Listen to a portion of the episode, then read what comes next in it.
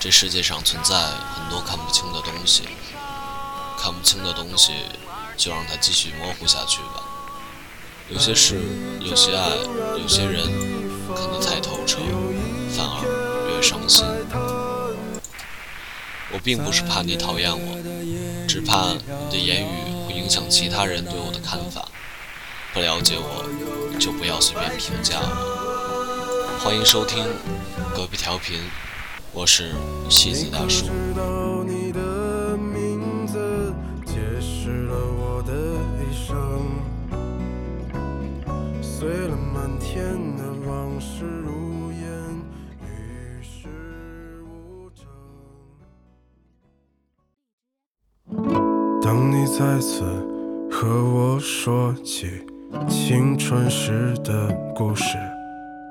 我正在下着雨的无锡。被你赞扬的时候，我最骄傲。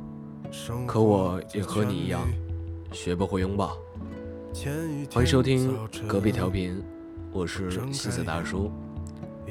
相信好多经常听民谣的伙伴们，听到了这首歌，就能想到我今天要讲的一个关于谁的故事。今天的故事关于老宋，也关于小宋，来自吃海的鲸鱼老宋的故事。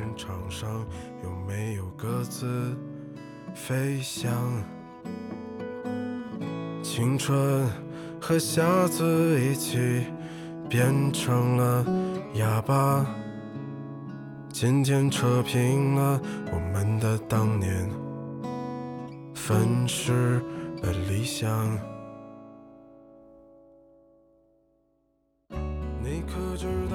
我有两个父亲，一位是养育我到十四岁却先我一步入土为安的亲生父亲，还有一位就是老宋。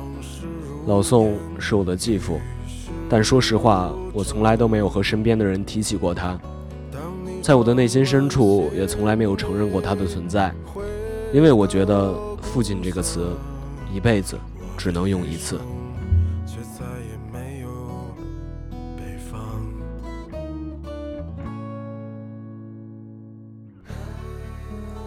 我第一次见到老宋的时候，是在我家的水井旁，他手里拿着一根已经点燃的香烟，嘴里慢慢吐出烟雾缭绕的雾气。他的额头油得发亮，夹着平铺在头顶上，如枯草一般的头发。开始，我以为他是个乞丐。当妈妈指向他对我说：“快叫爸爸”的时候，我真的以为我的耳朵出问题了。我抬头看了他一眼，发现他依旧沉浸在吞云吐雾中，眼睛也只是直勾勾地盯着前面。我冲他翻了一个白眼，然后耸了耸肩，心里面说了一万遍“你不配”，大摇大摆地从他的身旁走过了。耳后传来母亲一声长长的叹息。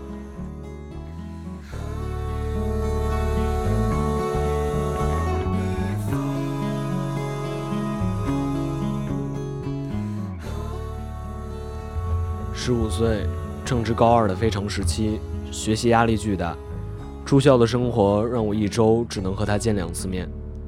我见到他不打招呼，他见到我也是一脸严肃。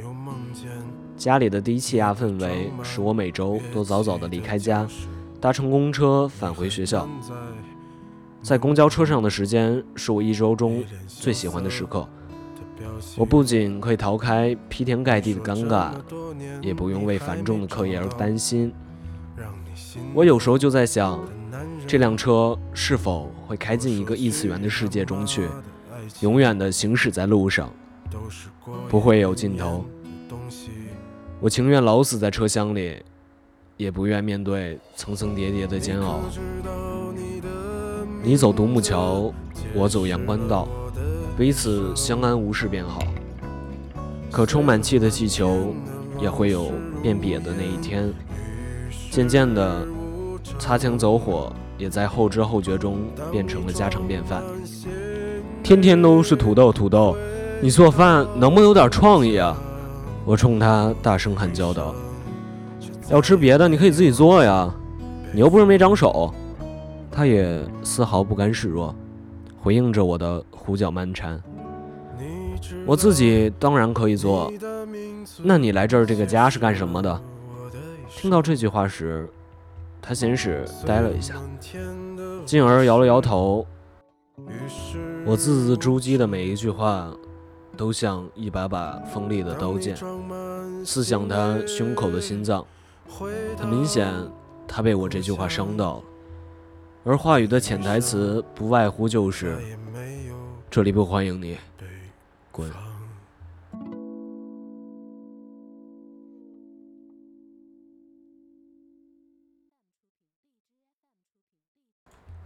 客厅里的老妈一边给我上思想政治课，一边数落着我的种种不是，说我不懂尊重长辈，不懂为他人着想，说我幼稚。你知道吗？大人们总觉得我们很幼稚，其实觉得我们幼稚的人才最幼稚。我十五岁，弟弟才十岁，突然间有个陌生男人出现在我们面前，就让我们喊他爸。这种只有在三流电视剧中才会出现的戏码，就这样突兀地发生在我们身上的时候，有没有想过这样会不会太过搞笑？就这样没有和我们商量，突然让家里多出一个人的时候，有没有尊重过我们的意见？就这样让我蒙在鼓里，忽然让我对一个陌生人喊爸的时候，有没有考虑过我的感受？就这样，因为生活习惯、语言不通而造成的彼此伤害的时候，又有谁跳出来大义凛然地对大家说：“我来买单。”这所有的一切我都可以忍，没办法，她是我的妈妈。或许她当初也是做了巨大牺牲，才定下决心来做这件事情的。你不告诉我，我不怪你。可有一点。不要再逼着我喊他爸了，我充其量也就喊他一声叔，这足够了。毕竟我身上淌的不是他的血。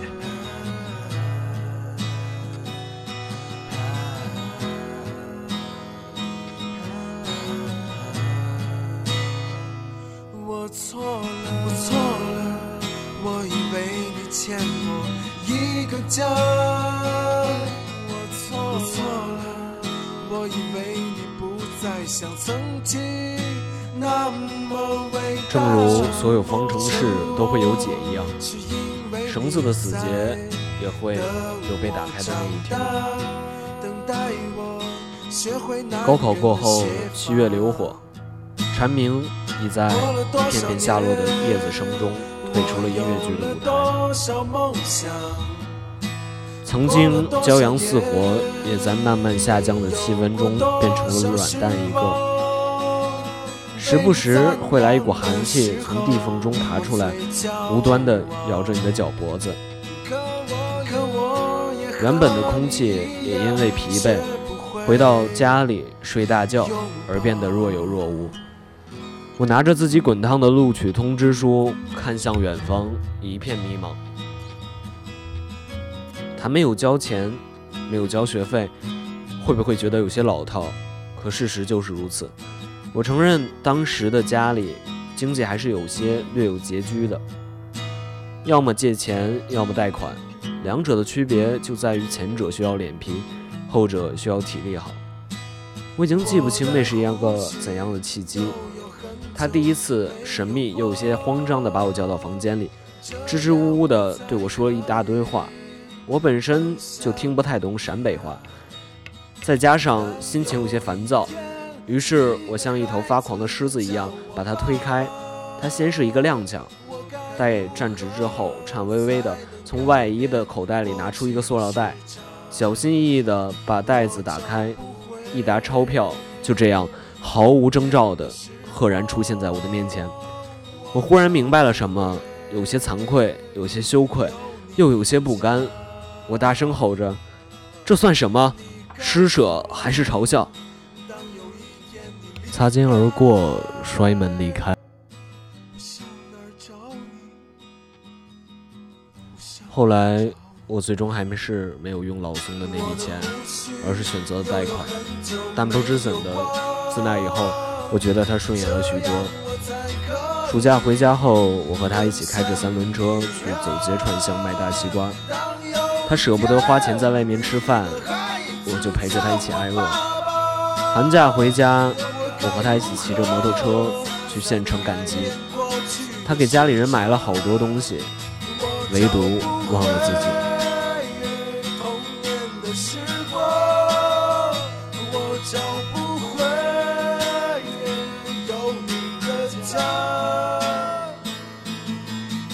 我开始渐渐的愿意和他聊天。听他讲陕北的窑洞、大枣和黄土高坡，我开始介入他的生活。呃，不对，应该是我们踏入彼此的平面，开始了漫长的和解。我收起自己的障碍和白眼，无理的傲慢，试着向他伸出了以前想都不要想的友谊之手。我开始喊他叔，喊他老宋，开始向身边的人谈起他。他一点一点地抛出，我一块一块地接受。我开始接受他随时随地抽烟的坏毛病，开始接受他不讲卫生的坏习惯，开始接受他打麻将老是输的坏运气，接受他的鼻子，接受他的耳朵，他一切的一切。我开始说，是时候准备接受全部的他了。可内心就是跨不过那道坎。我明明看到他近在咫尺，却始终迈不开那简单的一步。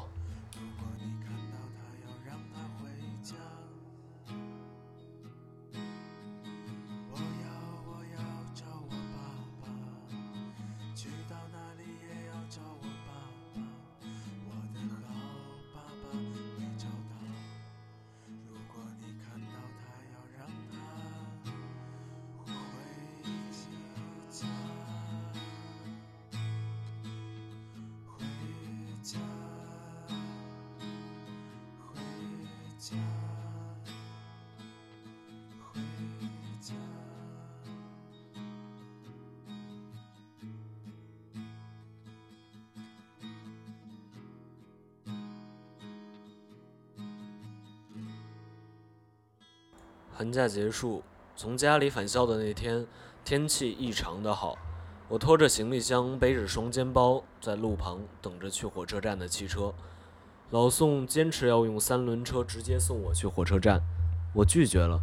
可即使是如此，老宋还是执拗地站在路旁陪我一起等车。我偷偷看了老宋一眼，发现从未有过的心酸。风吹乱了他的头发，他皮肤黝黑。皱纹在脸上肆虐，我忽然恍惚了一下，仿佛父亲就站在我的身旁对我微笑一般。这一幕竟是如此的熟悉。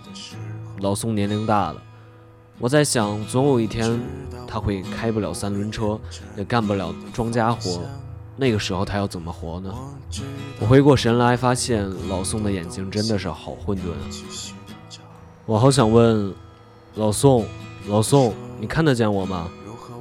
老宋，老宋，你看得见以后吗？滴滴，车来了。嗯，我想差不多是时候了。老妈听见鸣笛声，也从家里出来了。她和老宋站成一排，目送着我上车。夕阳像揉碎的金粉一般镶嵌在他们俩的四周，和背后的身影交织在一起，茂盛的好似要延伸到很远的未来。我扔下行李，跑回到老宋跟前说：“爸，我走了。记得打麻将要还是输钱的话，就别回来了啊。”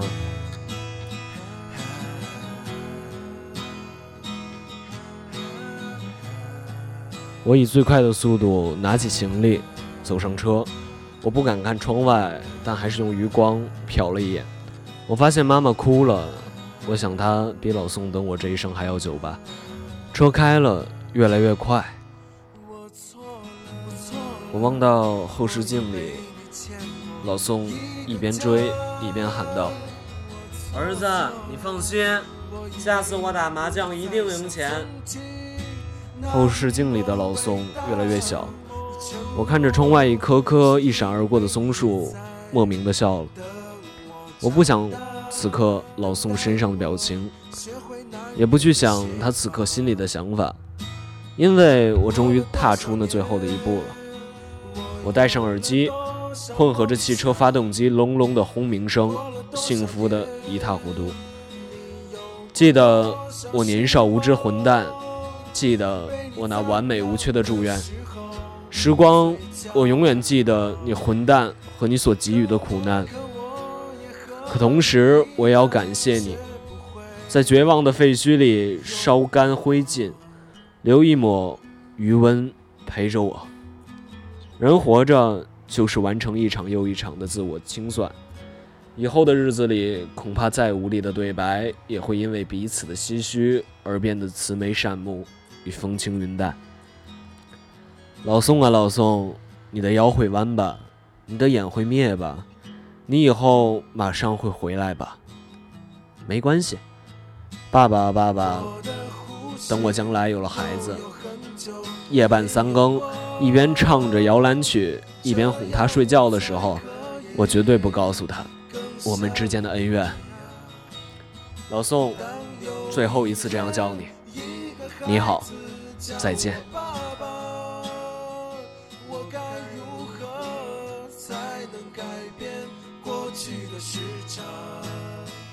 我找不回童年的时光，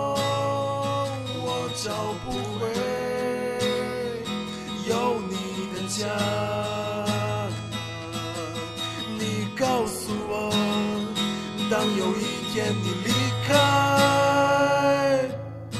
我上哪儿找你？我上哪儿找你？我的胡须。又有很久没有刮，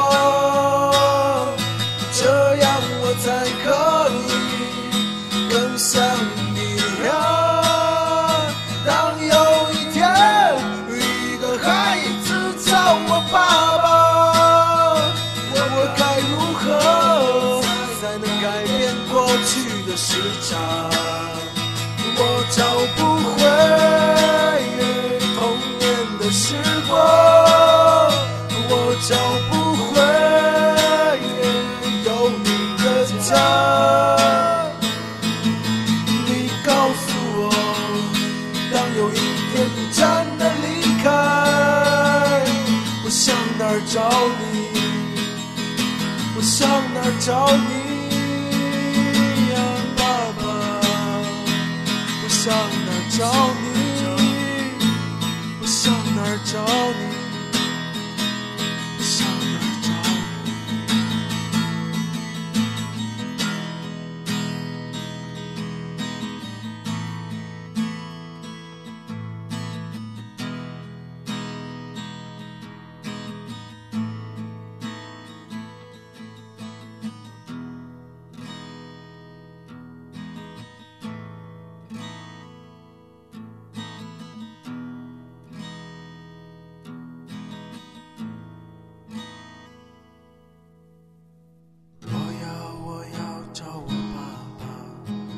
去到哪里也要找我